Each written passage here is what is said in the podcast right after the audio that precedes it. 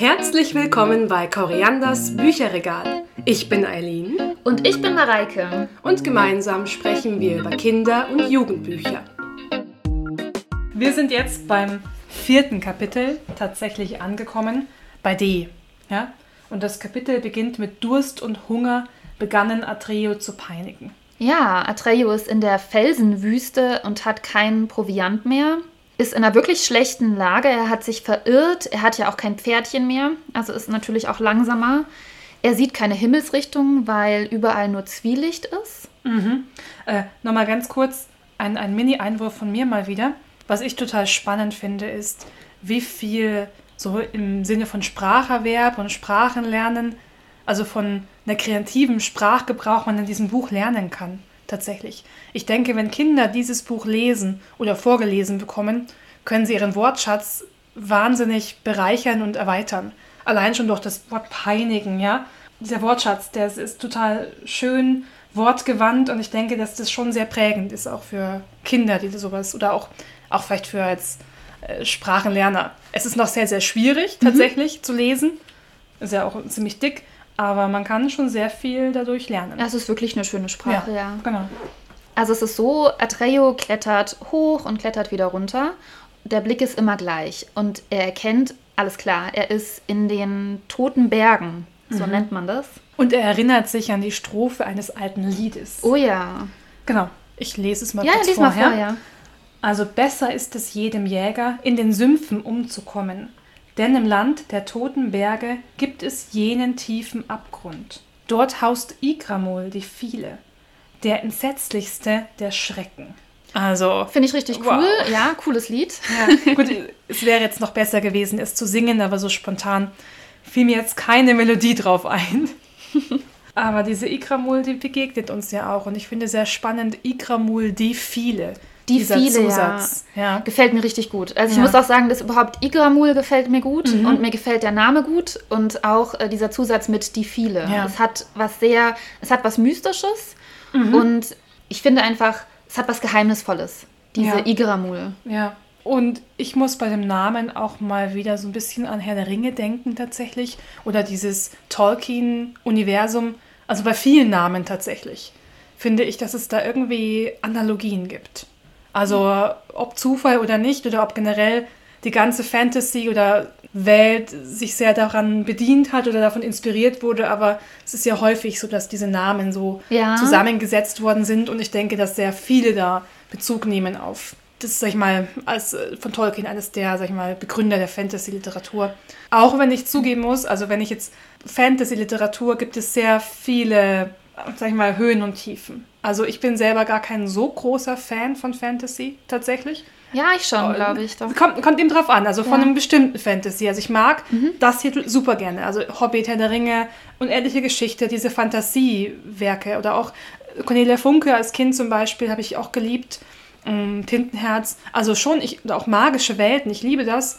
Ich finde nur manchmal dieses zu sehr auf Elfen und Orks Getue und auch dann dieses zusätzlich so eine Mischung zwischen einer vermeintlichen Mittelaltersprache Ach so, ja. ähm, finde ich immer ein bisschen too much. Vielleicht habe ich da irgendwie, ja, keine Ahnung. Vielleicht ist, mir- es auch schwierig, wenn, wenn Sachen abgegriffen sind. so Oder. Stereotype. Ich finde es Ja, dann oft sehr Stereotyp. stereotyp. Also Männer- und Frauenrollen auch sehr stark und so dieses Kriegertum und ähm, ja, also da finde ich das alles noch ein bisschen irgendwie tiefgründiger in diesen Werken jetzt hier. Sagen wir so, ich mag gern tiefgründige Fantasy-Literatur, die sich auch mit den Vorbildern auseinandersetzt und sie nicht nur glorifiziert. Ich glaube, das ist mein Problem. Ich mag keine glorifizierende Fantasy-Literatur. Okay. Ich mag gerne kritische Auseinandersetzungen, auch mit Vorbildern. Sei es Percy Jackson zum Beispiel. Ja. Hast du Percy Jackson gelesen? Ähm, ich weiß nicht, irgendwie. Nee, gelesen habe ich es nicht, aber Ja. es sagt mir was. Also ich habe die alle, alle, glaube ich, fast alle durchgelesen. Ja. Und aber als Erwachsene, also erst vor drei Jahren, also wirklich noch Okay. frisch. Und ich war super begeistert. Die Story ist eigentlich immer gleich, also immer so diese Heldenreise auch mit den mehreren Helden, aber einfach diese Verwendung der griechischen, der römischen, dann irgendwann der nordischen Mythologie. Ich finde es super genial, weil du so viel davon lernst. Du lernst echt nochmal alles kennen, sei es jetzt der, der Chiron, Chiron, ähm, Kronos, Zeus, äh, das griechische Mythologie oder auch dann, wenn es um Thor geht und so, aber alles so persifliert. es ist eine Persiflage, eine Satire, so ein bisschen. Okay. So eine Mischung irgendwie, aber trotzdem ernst. Es geht immer um die Weltendämmerung, dass die Welt zerstört wird von diesen Monstern oder diesen Kreaturen. Aber irgendwie werden sie trotzdem so ironisch, menschlich dargestellt, mhm. was die alten Römer ja auch schon gemacht haben, die Römer und Griechen. Man, schau mal, wenn du die ganzen Sagen, Mythen und Geschichten durchliest. Also es ist ja immer so Zeus, der ja, ständig irgendwie eine andere bespringt, ja. Ja, ja, es sind auch schon menschliche ähm, genau, Themen und eben, äh, ja. Probleme. Ja. Und das alles so ernst zu nehmen, finde ich nicht so gut. Ja? Ich finde es ganz gut, immer auch sich etwas humorvoll zu nähern. Ja? So, okay, kurzer okay, Exkurs zu meinen Gedanken über Fantasy. Ja. Auf jeden Fall ist Atreyu unterwegs und der kann einfach nur weiterlaufen, auch wenn er nicht weiß, wie es weitergehen soll. Ich habe mir aufgeschrieben, wahrscheinlich überlebt er auch nur wegen dem Glanz oder dass er, mhm. ne, dass er ja. ähm, deshalb überhaupt so lange durchhält. Dann haben wir den Switch zu Bastian, der sagt dann, es ist jetzt 1 Uhr, die Schule ist ja. zu Ende. Und dann hat er kurz so einen Moment des Zweifelns. Ne? Jetzt könnte mhm. er noch mal nach Hause. Jetzt, wenn er jetzt geht, dann merkt der Vater vielleicht nicht mal, äh, dass irgendwas anders war oder irgendwas komisch war. Ja. Also er kann jetzt noch zurück in sein normales Leben, in Anführungsstrichen. Wahrscheinlich würde der Vater einfach das Buch zurückbringen und naja, dann wird das halt hinnehmen. Aber irgendwie kann er nicht. Er, er möchte auch mutig bleiben und er möchte auch da bleiben. Er fühlt sich zwar auch hungrig und mutlos, so wie Atreyu, aber. Genau, es ist so. Ja analog eigentlich zu Atreyu und er ja, sagt dann auch, passt zusammen. als er dann sagt, nee, ich bleib doch hier, ich muss, ich darf nicht aufgeben. Auch genau. für Atreyu, ja, die Geschichte muss weitergehen und er fühlt sich dann sehr, sehr stolz, dass er eine Ähnlichkeit Dass er ähnlich hat. ist und Atreyu mhm. würde ja auch nicht aufgeben, sagt er. Genau, also Atreyu als Vorbildfigur. Mhm.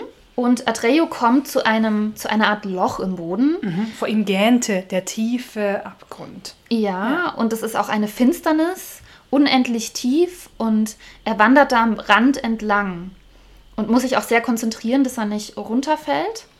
Und gleichzeitig kommt eben sein Verfolger immer näher, dieses Schattenwesen. Mhm. Von dem er aber nichts weiß. Nee, davon weiß er nichts. Und die Umrisse dieses Schattenwesens, die werden auch teilweise, äh, die werden klarer. Also man kann es jetzt besser erkennen. Und es ist ein Wolf, ne?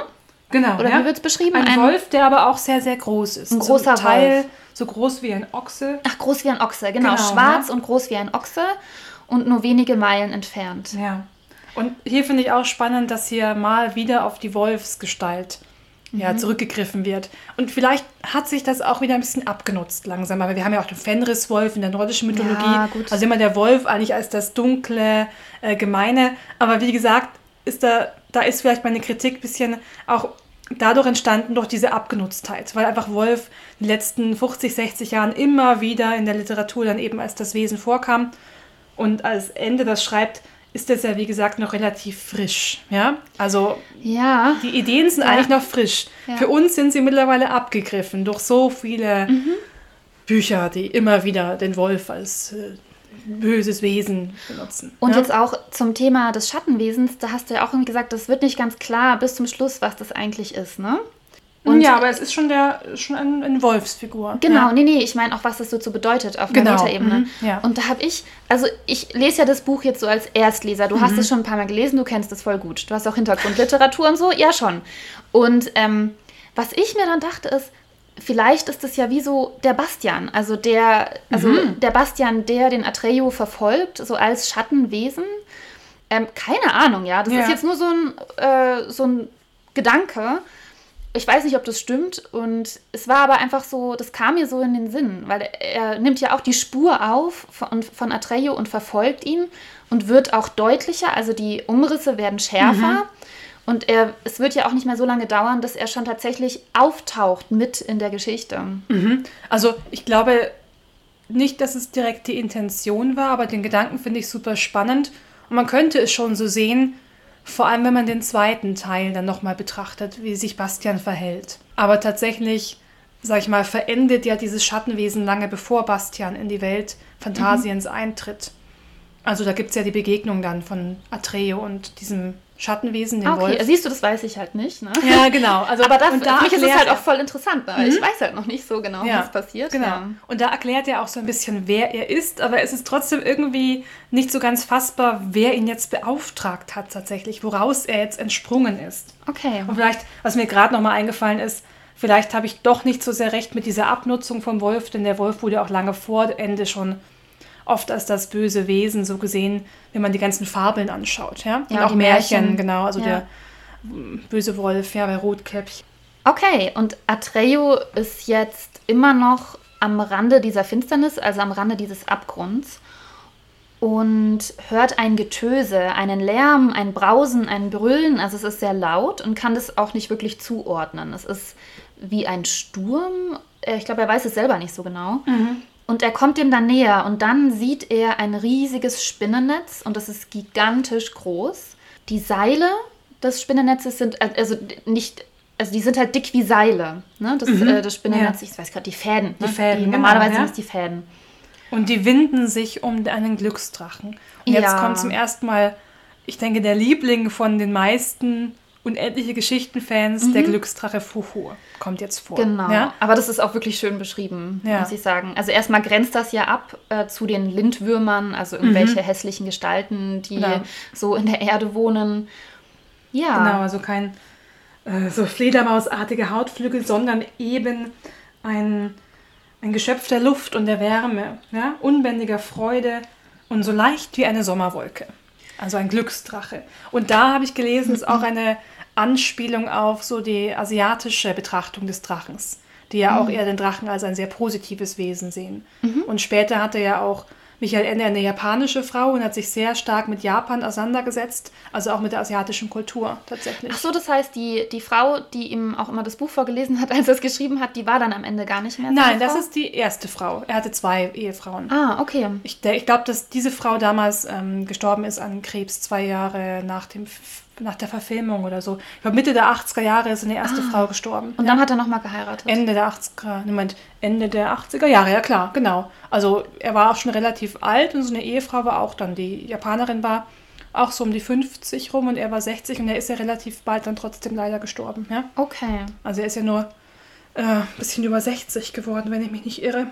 Er hatte ja auch Krebs dann, ja. Okay. Also ein typisches Schicksal der damaligen, habe ich auch gelesen, dass viele Schriftsteller tatsächlich, also männliche Schriftsteller irgendwie in der Zeit irgendwie Krebs hatten. Das ist, ja, Hä, warum? ähm, irgendwie so aus, ja, weil gut Krebs natürlich eh häufig vorkommt, aber man denke so an Max Frisch, beziehungsweise vielleicht verwechsle ich es auch gerade, hatte Max Frisch auch Krebs? Ach, das weiß ich nicht. Oder ist es nur der Homo Faber, wo er so beschreibt? Kann auch sein, dass ich da jetzt irgendwie das literarisch das vermische, aber es war eben, dass es relativ ein häufiges Schicksal war. So dieser Kriegskinder irgendwie, die im Krieg aufgewachsen sind, dann irgendwie auch noch mal am Ende Krebs bekommen, ja? Okay, krass. Es wäre jetzt aber auch, also man, weiß man da jetzt irgendwie Hintergründe? Also wie das Dazu kann ich erklärt jetzt wird? gerade, müsste ich jetzt noch mal genauer nachlesen. Oder Also es könnten ich- ja ich da jetzt- Umweltfaktoren, also ja, es könnten Umweltfaktoren Ja. sein. Es ka- kann natürlich schon auch was mit der Psyche zu tun haben, weil Ja. also ne, ja. es ist halt auch Magenkrebs häufig eben. ja, Ja, es ist halt also, auch kein nicht besonders gesund, wenn es einem Ja. schlecht geht. Es wird ja Ähm, eben beim. Homo Faber so stark beschrieben von Max Frisch, dieses Magens, Magenkrebssymptom, ja. Mhm, krass. Und das, also, aber ich weiß dazu viel zu wenig, um da irgendwelche Aussagen zu tätigen. Aber ich müsste jetzt auch schauen, Okay. welche, welche Autoren alle davon betroffen sind. Aber es wurde eben darauf verwiesen, so als typisches Schicksal eigentlich so dieses Aufwachsen während des Zweiten Weltkriegs, irgendwie dann so verschiedene Phasen zu haben, ja, der Revolution der Inneren und dann wieder die Innerlichkeit Mhm. und dann am Ende irgendwie noch der Krebstod. Also das klingt jetzt sehr Ja, es, es klingt ähm, ziemlich dramatisch. Ja, auch ein bisschen Aber wie sind wir drauf gekommen? Also auf jeden Fall hatte er eine japanische Ehefrau Genau, noch, die, ja genau, seine zweite Frau. Ja. Und da kamen wir eben drauf wegen des Drachens. Und ich finde den, ja, Obwohl natürlich das jetzt viel später kommt. Das ist ja lange bevor die Ja, ja, Geschichte das war dann später, mhm. Aber er hatte trotzdem diese Faszination schon ja, für diese für die Also asiatische auch ganz, Kultur. ganz cool, dass er auch so ein Genau. ganz positives äh, Wesen Genau. da beschrieben hat. Und ich fand es auch schön, wie er dann äh, schreibt, eben, die haben ja keine Flügel zum Fliegen, sondern die sind ja so leicht und die schwimmen durch die Luft Mhm. und sehen von der Erde aus wie ein langsamer Blitz und äh, haben einen ganz schönen Gesang, der sich anhört wie das goldene Dröhnen einer Glocke. Also Ja. wirklich echt schön beschrieben. Also so, ja, also das hat schon wirklich was. Und dieser Drache hat eben perlmuttfarbene Schuppen und der hat ein großes Problem. Er ist nämlich in diese Seile verstrickt und ja, und Das ist auch wieder so was Tragisches eigentlich, dieses wunderschöne Glücks- und freudebringende Wesen, das er jetzt ja eigentlich dem Tod geweiht ist. Durch die Ikramol, die viele, die den er Ja. gefangen hat als Spinne Ja. oder als spinnenartiges Wesen. Und das ist schon irgendwie auch ein sehr starkes trauriges Bild. Ja. Genau, erstmal ist, es, erstmal ist es sehr traurig und es wirkt auch ziemlich hoffnungslos. Aber wir wissen ja, am Ende wird es gut. Ja. Und er hat ein, er hat ein löwenartiges Haupt. Das finde ich auch, es, haben, also es ist wirklich auch ein schönes Bild. Er ist verletzt, also er blutet auch an verschiedenen Stellen. Da wird dann beschrieben, also das ist eben über diesem Abgrund ist dieses Netz gespannt. Da ist dieser Drache drinnen und dann flitzt darüber eben ein Vieh, das immer wieder seine Form verändert. Mhm. Eben Igramul die viele, wie wir es uns schon denken, aber es ist nicht immer dasselbe. Es ist einmal wie eine Spinne, die dann darüber sich ganz schnell bewegt. Dann ist es äh, mal eine Hand, die versucht, den Drachen mhm. zu quetschen. Genau, ja. Und hier ist spannend, Atreo erkennt jetzt, warum dieses Wesen die viele heißt. Denn es kann deshalb seine Form verändern, seine Gestalt verändern, weil es aus ganz vielen kleinen Insekten besteht. Also ist wie so eine Art Heuschreckenschwarm, der sich aber halt in Formen gießen mhm. kann. Ja, so. Genau, das sind viele kleine blaue Insekten. Jetzt weiß ich gar nicht, ist, ist es immer dasselbe Insekt oder sind es verschiedene? Hm, wird, glaube ich, nicht beschrieben. Okay, aber ich finde es fast mit vielen Insekten ein bisschen cooler, weil es ja mhm, mehr, mehr Varianz ist. Irgendwie. Aber okay. Verschiedene Fähigkeiten haben kann, ja. Genau, und die bilden eben immer wieder neue hm, ah, Gestalten. Ja? Stahlblaue Insekten, die wie zornige Hornissen summten. Also ja, stahlblaue Insekten. Stahlblaue, sind, sind auf jeden Fall blau. Ja. Und dann sieht es einmal aus eben wie eine Hand, dann wie ein Riesenskorpion. Und dann spannend, Atreo schreit ja bitte halt hier im Namen der kaiserlichen im ja. Namen der kindlichen Kaiserin halt. Ja. Und Ikramul merkt, da nähert sich ja was und dann dreht sie sich ja ganz schnell um und der Anblick war so entsetzlich, dass Bastian jetzt einen Schreckenslaut ausstößt. Genau, diesen, Bastian schreit. Genau, er schreit, ja. Leise, lustigerweise. Und der halte durch diese Schlucht bei Atreo. Das heißt, hier mit dem ersten Eingriff von Bastian in die unendliche Geschichte mhm. der als Echo zurückgeworfen wird in dieser Schlucht. Genau, ja? es wird dann im Buch beschrieben und es halte ein Schrei wieder. Ne? Und man weiß einfach mhm. nicht, woher das kommt. Igramul hört das. Ja. Und Igramul hat ja gerade diese Form von einem Gesicht mit einem großen, starrenden mhm. Auge, das genau. wirklich krass aussehen muss. Aber ganz ehrlich, ich finde es irgendwie cool. Ich finde Igramul cool. Ich weiß auch mhm. nicht. Äh, mir, mir, gefällt, äh, also, mir gefällt dieses. Das ist, seine, das ist ihre, ja. ihre seine Gestalt verändern Gut, also ich bin ja eine von diesen leidigen Arachnophobikerinnen. Und also ich mag Spinnen trotzdem sehr gerne, muss ich dazu sagen. Und ich versuche auch jede Spinne, die jetzt in meiner unmittelbaren Nähe ist, ganz sanft aus meinem Haus zu entfernen. Ich würde niemals eine Spinne totschlagen, zum Beispiel, was manche ja machen, ja, oder einsaugen oder so mit Absicht. Aber ich möchte sie nicht sehr gerne in meiner Nähe haben. Und ich weiß noch, als ich damals Herr der Ringe angeschaut habe oder auch bei Harry Potter mit den Spinnen. Oh mein Gott, es war so. Na, einmal habe ich so einen Film angeschaut, glaube ich, A Rack Attack oder sowas. Ach ja, der ja. kam ja. damals irgendwann. Ich finde das sind so trashige Filme. Ja, ja, ja. Und ich habe den nicht bis heute, ich konnte ihn nicht vergessen. Und er, verfol er verfolgt mich nicht mehr. Ich bin mittlerweile drüber. Aber irgendwie ist beim Anschauen war es schon echt heftig. Gut, mittlerweile ist es nicht mehr ganz so schlimm, muss ich zugeben. Aber damals ja. war es für mich schlimm. Ja? Also Spinnen mag ich, äh, mag ich jetzt auch nicht. Also ich habe auch Angst vor Spinnen. Das ist für mich eine Herausforderung in diesem Haus, wo äh, überall echt viele Spinnen sind mhm. und auch große und so, mhm. auch in der Scheune und so. Echt krass, mhm. wenn man die ja. aufmacht. oh. Gott, oh Gott, oh Gott. Egal. Ähm, aber es ist ja nicht wirklich eine Spinne. Es ist ja etwas, das seine, äh, seine Form wechseln kann. Okay, die hat jetzt dieses Netz, ne? Aber es mhm. kann ja alles sein und das gefällt mir irgendwie, ja. Das, auch dieses Gesicht mit diesem einen Auge. Irgendwie stelle ich es mir cool vor. Und dann es spricht es ja auch, ne? Und sagt dann, hier, oh, noch was zum Essen, ein, ein Zweibein. Zweibein. Ja. ja. Ja, und sie surrt als vielstimmiger Chor, ja. Und was ich auch interessant finde, ist, dass Bastian als sein Schrei, also das wird ja beschrieben, der Schrei halt durch die Schlucht, dass er gleich den Verdacht hat, so, Moment, war das mein Schrei, mhm. den sie gehört haben? Also er hat diese Verbindung schon sofort hergestellt. Ne? Also er mhm. hat, jetzt, hat jetzt gar nicht irgendwie länger gedauert oder dass er später ja. nochmal drauf zurückkommt, sondern. Ja, stimmt. Ja, also er war schon auch ziemlich schnell darin. Also er begreift irgendwie, dass er in der Geschichte vorkommt. Ja? Mhm. Auch er versteht es schon, ja. Auch wenn es echt noch ziemlich lange dauert, bis er wirklich checkt, was er machen soll. Mhm. Diese Igramul will Atreo eben auch gerne fressen.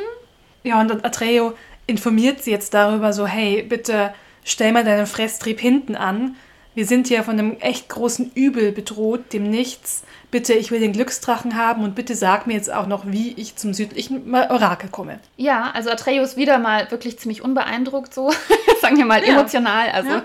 der macht sein Ding irgendwie, sagt einfach, nee, ich möchte es jetzt haben, gib mir das bitte. Ja. Also gib mir bitte den Drachen. Und ja, dann reden sie so ein bisschen hin und her. Ne? Das zieht sich auch ein bisschen, oder ich fand so ein bisschen, das hat sich hingezogen, also zumindest beim Hören. Dann sagt Ikor, nee, mach ich nicht ich weiß zwar Bescheid über das Nichts und. Echt, findest du? Ich finde, dass es relativ schnell geht. Ich meine, wenn ich es hier so umblätter, sind es eigentlich zwei Seiten von dieser Konfrontation. Vielleicht war ich einfach sehr ungeduldig ja, irgendwie beim und, Hören. Und wir können sie aber auch eigentlich kürzer zusammenfassen, ja. Letzten Endes er will den Glücksdrachen haben. Sie sagt ihm, der bringt dir gar nichts mehr. Wenn ich einmal mein Gift in dem Körper verteilt habe oder ja. jemanden gebissen habe oder gestochen habe, hat er noch maximal eine Stunde zu leben. Eine Stunde. Das ja. heißt, der Glücksdrache hat keine Chance mehr. Und dann findet er eben aber auch heraus, dass er sich beißen lassen muss. Ja? Igramul sagt dann sowas wie, es gibt aber eine Möglichkeit, wie du zum südlichen Orakel kommen kannst. Und das ist ein großes Geheimnis, das ist Igramuls größtes Geheimnis mhm. und es wird dir vermutlich auch nicht gefallen. Ja, bringt dir auch nicht so wahnsinnig viel. Und äh, das Geheimnis ist nämlich, dass wenn Igramul ein Wesen beißt, dann kann das Wesen sich an jeden Ort in Phantasien ja, hin wünschen. wünschen, hinwünschen.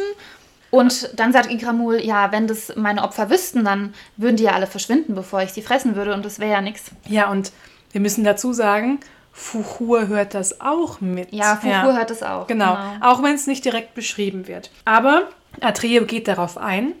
Er lässt sich beißen und wünscht sich dann zum südlichen Orakel. So schnell geht's nicht. Tatsächlich haben sie noch ein bisschen Diskussion. Ja, sie reden noch miteinander. Genau. Aber Atreo macht das und das finde ich total spannend. Also er wird dann gestochen oder gebissen und es tut ja. wahnsinnig weh. Und er denkt noch dran, zum südlichen Orakel. Und dann erreicht der Wolf diese Stelle. Und es ist nichts mehr da. Und das finde ich so spannend. Er sieht noch das riesige Spinnennetz, ja. aber sonst niemand mehr. Also aber auch Igramul ist, auch komisch, ne? Wo ist Igramul hin? Ja, also entweder hat das Nichts schon zugeschlagen oder Igramul dachte sich, naja gut, meine Beute ist fort. Aber auf jeden Fall wissen wir, dass Fuchur auch weg ist. Genau, Fuchur ist weg und Atreyu ist weg. Ja, und was ich interessant fand, war, dass als Igramul sagte, es gibt ein Geheimnis, ich weiß, wie du zum südlichen Orakel kommst, aber das wird dir nicht gefallen, da dachte ich ehrlich gesagt, dass Atreyu sich vielleicht in das Loch reinfallen lassen muss, um, also das ist, dass er sozusagen durch das Loch, durch die Erde zum südlichen Orakel dann irgendwo wieder rauskommt, ja. Also macht natürlich jetzt äh, keinen Sinn, wenn wir uns jetzt die Erde vorstellen, aber ich meine, es ist halt auch eine Fantasy-Geschichte. Aber das war so meine Idee. Da dachte ich auch, ah, irgendwie schade, dass er sich jetzt beißen lassen muss. So, Wäre viel cooler, ja. wenn er einfach durch dieses, also wenn er sich hätte reinfallen lassen müssen, weil er wirft ja auch am Anfang einen Stein rein und hört nicht, wie der Stein aufprallt. Also es muss wahnsinnig tief sein. Mhm. Und das war halt so meine Vorstellung, ja. Er reist dann vielleicht durch die Erde und es weiß halt keiner. Mhm. Und kommt dann irgendwie auf der anderen Seite wieder raus. Aber dann hätten wir nicht diesen tollen Cliffhanger, dass jetzt Atreo von diesem tödlichen Gift gebissen wurde, ja. als auch Fuchur, also die beiden. Ja, man und weiß eben, man denkt, die haben jetzt nur noch eine Stunde zu leben genau, eigentlich. eine Stunde, ja. Das heißt, eine Stunde Zeit, um diesen neuen Namen zu finden. Aber ich würde sagen, wir schließen hier. Ja, Bastian ist auch ganz entsetzt darüber. Das mhm. beginnt ihm unheimlich zu werden. Ja. Und mit diesem tollen Cliffhanger mit der Frage, wie es weitergeht, wie es Treo schaffen wird, noch herauszufinden, wer den Namen geben könnte, würde ich sagen, schließen wir für heute und freuen uns auf nächste Woche. Genau, bis zum nächsten Mal.